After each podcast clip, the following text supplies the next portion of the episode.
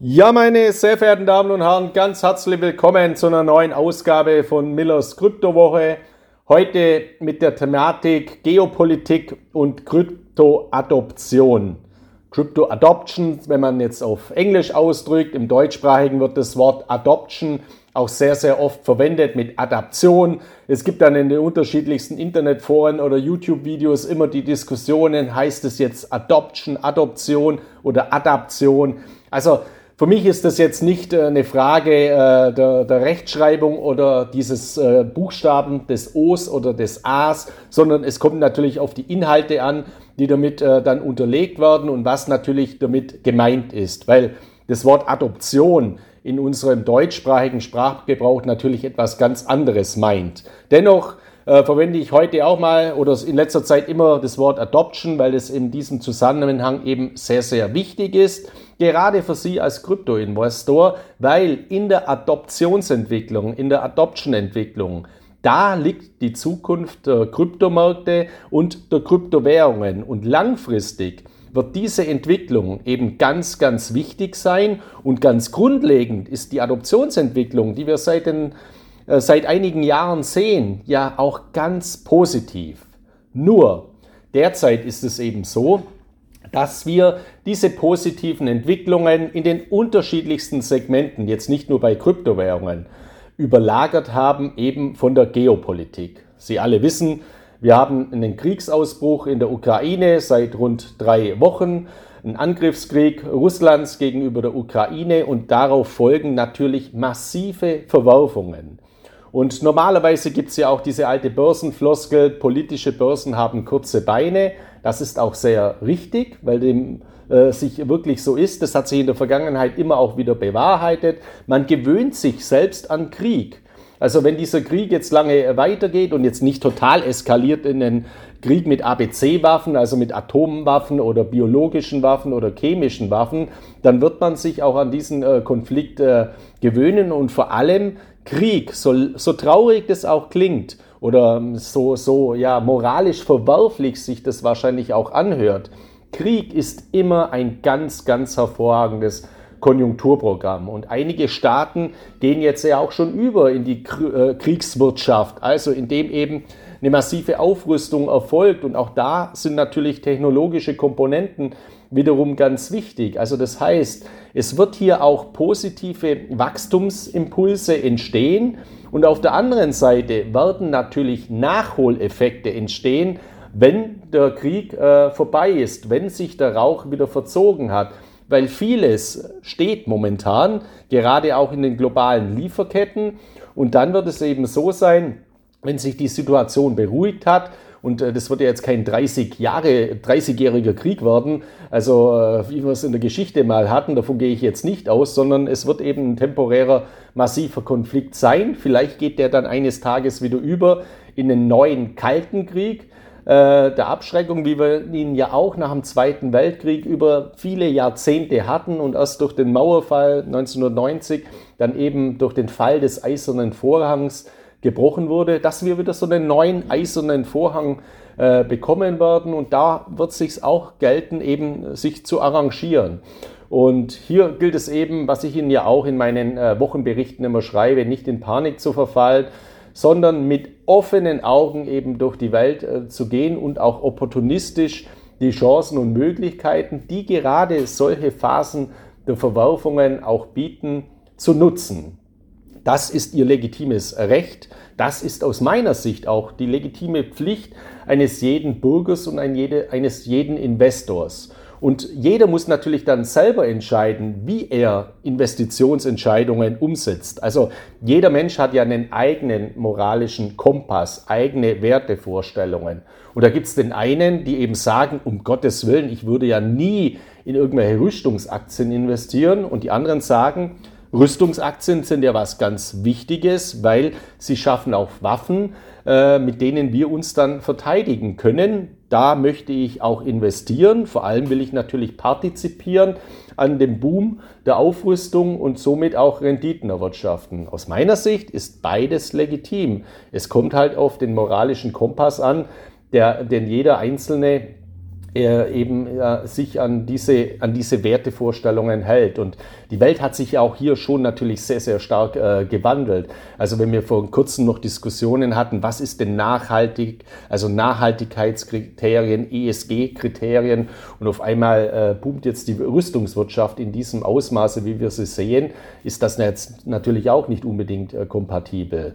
Und gleiches gilt natürlich auch für Rohstoffe. Also wenn man jetzt zum Beispiel in Agrar Rohstoffe investiert. Da ist es ja auch so, man spekuliert ja am Ende des Tages mit Lebensmitteln. Also nehmen wir nur mal Mais oder Weizen oder Reis. Also das sind ja alles Lebensmittel und zwar Grundnahrungsmittel, die anderen Menschen nicht in dem Ausmaße zur Verfügung stehen. Also gerade in Afrika. Die Ukraine ist ja die Kornkammer äh, Europas und hier geht eben sehr, sehr viel Mehl in den globalen äh, Handel. Und ähm, ja, wir in Europa haben hier noch keine Knappheit im eigentlichen Sinne, aber halt eine enorme Inflation, also eine Lebenspreissteigerung, also eine Preissteigerung bei den Lebensmitteln, natürlich auch bei den Energierohstoffen wie Gas, wie Öl, natürlich auch wie Strom, wie Kohle und so weiter. Aber in Afrika kommt da eben äh, nichts mehr an äh, in weiten Teilen, vor allem wenn dieser Krieg weiter eskaliert. Und das wird natürlich eine neue Waffe auslösen, aus meiner Sicht, mit der auch äh, Wladimir Putin spekuliert, nämlich die Migration als Waffe. Das heißt, wenn nicht nur ukrainische Flüchtlinge zu uns kommen, sondern weil aufgrund der Versorgungsengpässe in den globalen Lieferketten und auch in der Herstellung von Grundnahrungsmitteln in Afrika Hungersnöte ausbrechen, ja, dann werden diese Menschen auch flüchten äh, und die werden auch groß nach Europa flüchten und dann werden sich unsere Probleme natürlich massiv verschärfen. Das mal, ja, jetzt mal ein kleiner Ausblick in die, in die Geopolitik, weil es natürlich auch wichtig ist, derartige Rahmenbedingungen zu beachten. Das ist jetzt aber natürlich kein Grund, um nicht mehr in die Digitalisierung zu investieren, um nicht mehr in die Tokenisierung zu investieren, um nicht mehr in die Kryptowährungen zu investieren. Ganz im Gegenteil. Nach meiner festen Überzeugung sind eben gerade eine Kryptowährung wie der Bitcoin als dezentrales System eine hervorragende Ausgleichswährung zu unseren zentralistischen Systemen, gerade auch zu unserem zentralen Geldsystem, um hier eben einen Ausgleich zu bieten, falls die Situation wirklich weiter eskaliert, weil dann wird es am Ende des Tages natürlich auch massive Auswirkungen haben auf unser Geldsystem. Nicht nur unsere Währung wird sukzessive aufgrund der Inflation erodieren, sondern dann ist eben auch eine Währungsreform einmal sehr, sehr wahrscheinlich. Ich will hier überhaupt keine Ängste schüren oder irgendwas Schwarzes an die Wand malen, aber man muss es eben realistisch bewerten. Und deswegen fühle ich mich sehr, sehr gut, wenn ich breit diversifiziert bin. Sowohl in Gold und Edelmetalle, in die unterschiedlichsten anderen Sachwerte, aber eben auch in dezentrale Kryptowährungen wie Bitcoin, Ethereum und Co. Auch für Zeiten der Verwerfungen und der Krisen. Aber ich gehe natürlich optimistisch in die Zukunft und was ich schon gesagt habe, ich gehe natürlich davon aus, dass dieser Konflikt auch eines hoffentlich nahen Tages enden wird und dann wird die Geopolitik wieder in den Hintergrund der Märkte rücken und in Bezug auf die Digitalaktien und auf die Kryptomärkte werden dann eben die Adaptionsentwicklungen bzw. die Adoptionsentwicklungen weit wichtiger werden. Und hier ist es eben so, also eine Innovation setzt sich in der Praxis der Realwirtschaft eben dann durch, wenn viele Anwender diese kaufen oder nutzen. Gehen Sie mal ein paar Jahrzehnte zurück oder ich kenne es noch von meinen, von meinen Eltern. Damals war ein Fernseher ein, ja, ein exklusives Luxusgut. Also als meine Eltern Kinder waren, beziehungsweise als meine Eltern eben noch äh, sehr jung waren, da hatte nicht jeder Haushalt einen Fernseher. Und der Fernseher, der damals dann äh, im Wohnzimmer stand, das war eben eine riesen äh, schwarz-weiß Flimmerkiste und da hat sich dann die ganze Familie am Wochenende äh, eben zusammengefunden. Und heute, wenn ich jetzt nur mal bei mir schaue, ich habe einen Fernseher im Büro, im Wohnzimmer, meine beiden Kinder haben einen Fernseher und im Schlafzimmer haben wir auch einen Fernseher. Also ich habe fünf Fernseher und man hat noch irgendwo überall iPads herumliegen, dass man auch noch äh, sogar auf dem Klo äh, irgendwie äh, ins Internet gehen kann. Also hier hat die Adoption natürlich massiv zugenommen. Und das gilt natürlich für viele andere Innovationen, die vor Jahrzehnten noch Innovationen waren und heute Selbstverständlichkeiten. Vom Radio. Radio ist ja heute auch ein Internetmedium. Also wenn man äh, das über Streams oder über das Internet äh, sich anhört oder das Automobil vor 100 Jahren, also in den 20er, 30er Jahren, da war auch ein Automobil ein Luxusgut und die Adoptionen sind noch nicht weit vorangeschritten gewesen.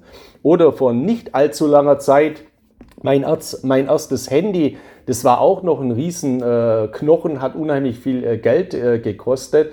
Und heute sind ja die Smartphones ein Standard und sind praktisch marktbreit durch alle Bevölkerungsschichten, jedenfalls in den entwickelten Ländern, durchgedrungen. Und natürlich auch in Ländern, die noch große Probleme haben in der Infrastruktur, wie zum Beispiel Afrika. Die haben nicht viel, aber ein Smartphone haben sie und können damit dann auch Zahlungsverkehrsanwendungen äh, umsetzen. Also Elektrizität, äh, Telefon, Smartphone oder Handy, Automobilindustrie, Farbfernsehen, das Radio, das Internet, das sind alles Entwicklungen, die in ihren Adoptionskurven exorbitant, exponentiell nach oben geschossen sind und heute marktbreit bei allen Bürgern oder bei fast allen Bürgern in der entwickelten Welt äh, ja, im täglichen Leben zum Einsatz kommen.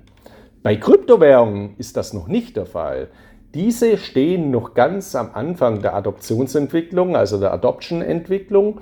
Und diese Adopter-Kategorien, die sind eben sehr, sehr interessant zu beobachten.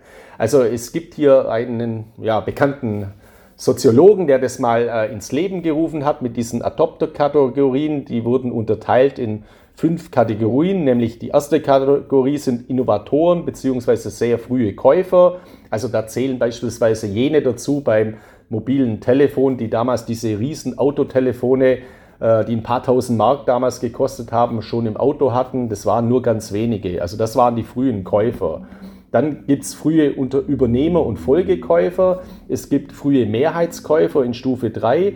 In Stufe 4 dann späte Mehrheitskäufer und in Stufe 5 die Nachzügler und Zauderer. Es gibt nach wie vor Menschen, und ich treffe da auch immer wieder auf welche, die sagen, nein, ich will kein Smartphone haben. Ich lehne das komplett ab. Nein, ich will mit Bargeld zahlen. Ich lehne auch die Digitalisierung komplett ab. Also diese Nachzügler oder Zauderer in den unterschiedlichsten Segmenten, die werden früher oder später, der Markt wird sie dazu zwingen, eben auch diese Anwendungen zu nutzen oder bitte jetzt auch nicht falsch verstehen, oder die werden halt vorher sterben. Weil natürlich ist es auch so oder ist es auch verständlich, meine Mama ist beispielsweise 86 Jahre alt, die wird sich jetzt nicht mehr mit Kryptowährungen befassen, die wird auch ihr Leben lang kein Smartphone nutzen. Die wird auch keine Applikationen auf dem Smartphone nutzen. Für meine Mama war es vor 20 Jahren schon eine große, große Umstellung, dass sie auf ihrer Bank nicht mehr ihre Kontoauszüge am Schalter abholen konnte, sondern eben eine Karte bekommen hat, die sie dann in den Automat schieben musste und dann hat der Kontoauszüge ausgedruckt. Also ich bin auch auf einem Land oder auf dem Land aufgewachsen, in einem kleinen Dorf und da war äh, eben zur damaligen Zeit die, digitale Affinität eben äh, nicht besonders hoch oder bei meinen Eltern überhaupt nicht äh, vorhanden praktisch. Also da war selbst ein elektrischer Dosenöffner oder ein elektrischer Eierkocher war eine Innovation, die man gar nicht benutzt hat, weil sie zu kompliziert war. Ich bin relativ früh dann eben in eine große Stadt gegangen, ausgewandert und so weiter. Deswegen habe ich natürlich eine hohe Affinität, eine digitale Affinität mir irgendwann mal angeeignet. Aber ich verstehe natürlich auch, diese älteren Menschen, die dann eben mit diesen Dingen nichts mehr zu tun haben möchten. Das müssen sie ja auch nicht. Wobei teilweise gibt es dann schon eben Probleme mit den Banken, wenn eben die Bankfilialen schließen und man praktisch gezwungen wird ja auch äh, eben Online-Banking zu machen. Das ist eben auch ein, ein großes Problem, wo wir haben, aber das wird sich natürlich allein durch die biologische Komponente, auch wenn es sich das äh, ja, hart anhört, früher oder später dann von selbst lösen. Jetzt ist es aber eben so, bei diesen, bei diesen Adoptions, äh, bei diesen Adopter-Kategorien, wenn man immer denkt, ja, beim Bitcoin bin ich zu spät dran und so weiter. Nein, überhaupt nicht. Wir sind derzeit in der Kategorie 2, also von fünf Kategorien sind wir derzeit in der Kategorie 2. Also jemand, der jetzt anfängt, Kryptowährungen zu nutzen, in Kryptowährungen zu investieren, gehört immer noch zu den frühen Übernehmern oder den Folgekäufern. Er gehört nicht mehr zu den Innovatoren bzw. sehr frühen Käufern. Dazu hätte man müssten vor 5, 6, 7, 8 Jahren in den Bitcoin investieren. Aber er gehört zur Kategorie 2. Das heißt, wir stehen in der Adoptionsentwicklung bei Kryptowährungen noch ganz am Anfang. Und das ist natürlich auch eine große Chance. Und das wird eben wieder in den Mittelpunkt rücken, wenn sich einmal diese Rauchwolken äh, der donnernden Kanonen, wenn man es jetzt mal martialisch ausdrücken möchte, des Krieges in der Ukraine auch wieder gelegt haben wird. Und es gibt hier auch eine, eine sehr, sehr interessante Studie, die vor kurzem durchgeführt wurde, nämlich äh, von Chainalysis, also einem dieser Blockchain-Analysehäuser, deren Daten ich ja sehr, sehr häufig äh, auswerte. Und hier hat, ähm, wurde eine Studie äh, veröffentlicht zu diesen Adoptionsentwicklungen in den unterschiedlichen Ländern oder beziehungsweise auf den unterschiedlichen Kontinenten, nämlich Asien, Europa, Afrika, Südamerika und Nordamerika. Also ein Kontinent fehlt. Australien wurde hier nicht äh, mit äh, berücksichtigt, beziehungsweise ich weiß es gar nicht, ob äh, äh, Australien dann unter Asien mit eingruppiert wurde. Aber hier ist es eben äh, so, dass diese Adoptionsentwicklungen in den Ländern auch sehr, sehr interessant sind zu beobachten, weil die drei führenden Ländern äh, von der Adoption, also von der Marktdurchdringung von Kryptowährungen, sind alles asiatische Länder und überraschenderweise an erster Stelle liegt hier Vietnam, an zweiter Stelle Indien, wo ja Kryptowährungen auch immer stark reglementiert wurde oder, oder sogar sehr restriktiv behand, äh, gehandhabt wurden, vergleichbar sogar mit China. Und an dritter Stelle liegt Pakistan, also Vietnam, Indien, Pakistan. Und an vierter Stelle kommt das erste europäische Land und das erste europäische Land in der Marktdurchdringung von Kryptowährungen ist die Ukraine. Und dieser Effekt wird jetzt natürlich noch deutlich zugenommen haben, weil Wladimir Zelensky, der ukrainische Präsident, natürlich aus der Not heraus geboren, auch Kryptowährungen jetzt vollkommen legalisiert und zugelassen hat in der Ukraine und äh, das Spendenaufkommen mit Kryptowährungen in der Ukraine enorm hoch ist. Also hier kann man auch Kryptowährungen sehr positiv nutzen, indem man eben die Ukraine oder ukrainische Bürger eben durch Kryptospenden äh, ja, unterstützt. Und ähm, unter den Top 20 Ländern äh, Europas gibt es interessanterweise nur zwei europäische Länder. Das erste ist die Ukraine auf Rang 4 und dann gibt es noch ein Land auf äh, Rang 17 und das ist Russland. Also hier kann man jetzt natürlich auch sagen, okay, ist Russland jetzt ein asiatisches Land oder ist ein Russland ein europäisches Land? Aber Russland wurde in dieser Studie von Chainalysis eben als europäisches Land äh, eingruppiert. Es liegt ja auch äh, äh in seiner zivilisierten Entwicklung äh, großteils jetzt, äh, also in seiner industriellen Entwicklung oder in seinen großen äh, Metropolen ja auch auf dem europäischen Kontinent und Sibirien oder die ganzen Weiten der der Taiga und Tundra, ja, die liegen natürlich in Asien, aber da ist ja jetzt faktisch nichts, also außer äh, natürlich sehr, sehr viele äh, Rohstoffe. Deswegen finde ich diese Eingruppierung gar nicht so äh, daneben. Also äh, ist natürlich auch bezeichnend, dass diese beiden Länder, die gerade gegeneinander Krieg führen in Europa, von der Adoptionsentwicklung zu den führenden äh, Ländern zählen und eigentlich die einzigen sind aus Europa. An, also nach der Ukraine auf Rang 4, nur mal noch zur, zur Vollständigkeit halber, kommen zwei Länder aus Afrika, vom afrikanischen Kontinent, nämlich Kenia und Nigeria. Dann kommt ein südamerikanisches Land, nämlich Venezuela. Und das sind natürlich alles Länder, die auch große Probleme haben. Also Ukraine, Kenia, Nigeria, Venezuela sind alles Länder mit großen Problemen. Das sieht man derzeit hier sind eben auch Kryptowährungen deswegen verbreitet, stark verbreitet, weil hier die Probleme ebenso so stark sind. Und dann kommt das einzige nordamerikanische Land, gut, es gibt ja nur zwei nordamerikanische Länder mit Kanada und den USA, aber dann folgt schon, äh, folgen die USA auch mit einem hohen Wert an der Adoption-Durchdringung. Also und das ist ja auch schon mal ein positives Signal, dass die USA hier in diesem Segment äh, vorangehen. Äh, Joe Biden hat jetzt auch ein aktuelles Gesetz äh, oder einen Gesetzentwurf wieder ähm, äh, herausgebracht, der eben auch die, die Adoptionsentwicklungen, die Marktdurchdringungen der Blockchain-Technologie, Kryptowährungen weiter fördern wird. Und da wird sich auch Europa anschließen. Ich habe es Ihnen ja, in, Ihnen ja auch in meinem aktuellen Wochenbericht geschrieben.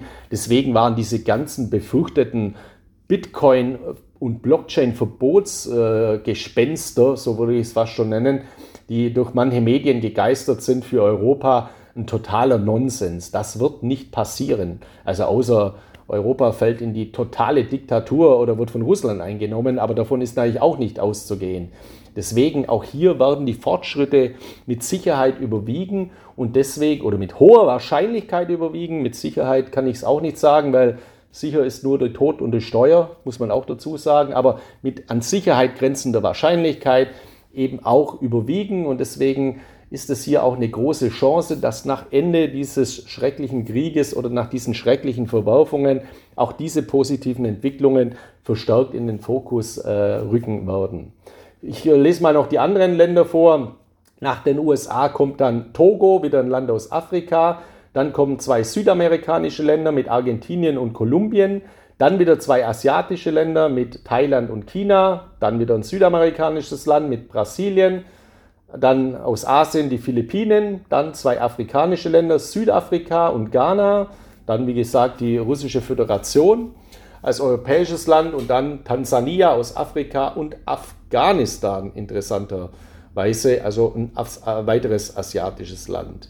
Und auch hier, obwohl hier die Marktdurchdringung schon sehr, sehr weit fortgeschritten ist, besteht dennoch noch ein gigantisch starkes Potenzial, ein großes Wachstumspotenzial.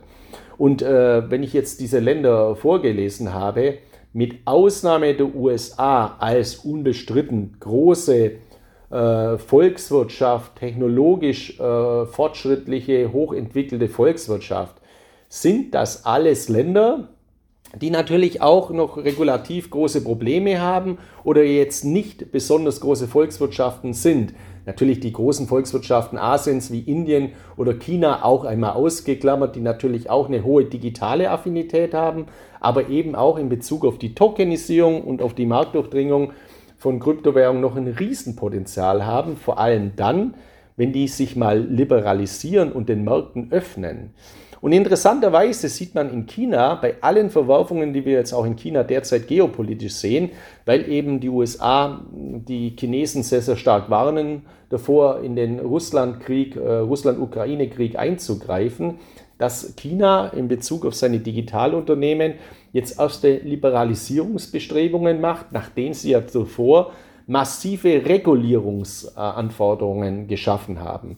Und aus meiner Sicht war das sogar wichtig, was sie damals gemacht haben, weil die Chinesen haben es leider verpasst, eine gesunde, moderate Regulierung, also Leitplanken zu schaffen über Jahrzehnte.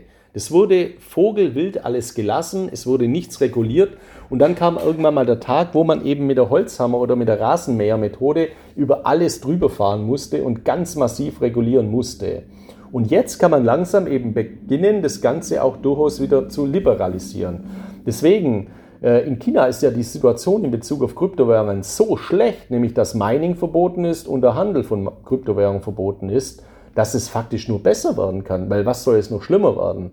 Also das heißt, hier entsteht auch ein großes Potenzial, wenn sich die Welt auch dann mal wieder auf die Technologisierung, auf die Digitalisierung, auf die Fortschritte besinnt. Und wir werden eben irgendwo auch in Zukunft wieder zusammenleben müssen, zusammen Handel betreiben müssen. Das war in der Vergangenheit selbst im Kalten Krieg auch der Fall.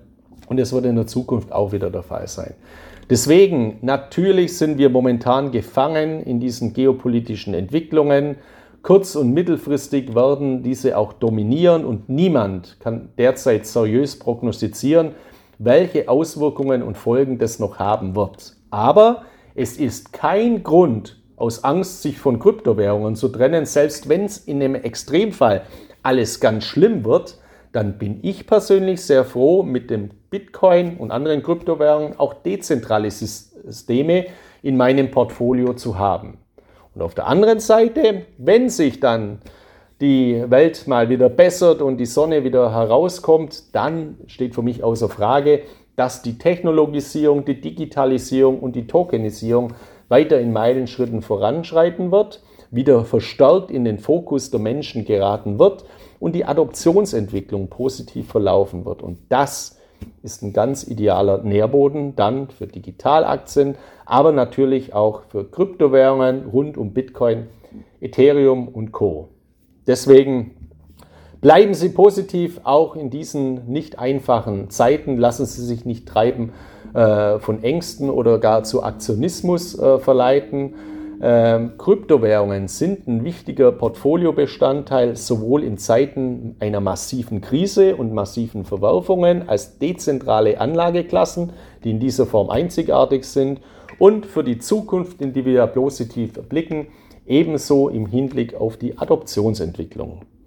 In diesem Sinne wünsche ich Ihnen jetzt eine erfolgreiche Woche und wir hören uns dann wieder in der nächsten Woche mit einer neuen Ausgabe von Millers Kryptowoche und vielleicht kann ich da auch mal was ganz, ganz Positives dann berichten, wenn der Krieg zu Ende ist. Ich habe da zwar nicht besonders viel Hoffnung, aber ich würde mich natürlich auch freuen, mal wieder den Blick stärker zu richten auf positive Innovationen, was ich ja heute auch schon gemacht habe. Aber dennoch darf man eben die Augen nicht verschließen vor den aktuellen Entwicklungen in der Geopolitik. In diesem Sinne bleiben Sie gesund, bleiben Sie guten Mutes. Viele Grüße aus Mallorca, Ihr Markus Miller.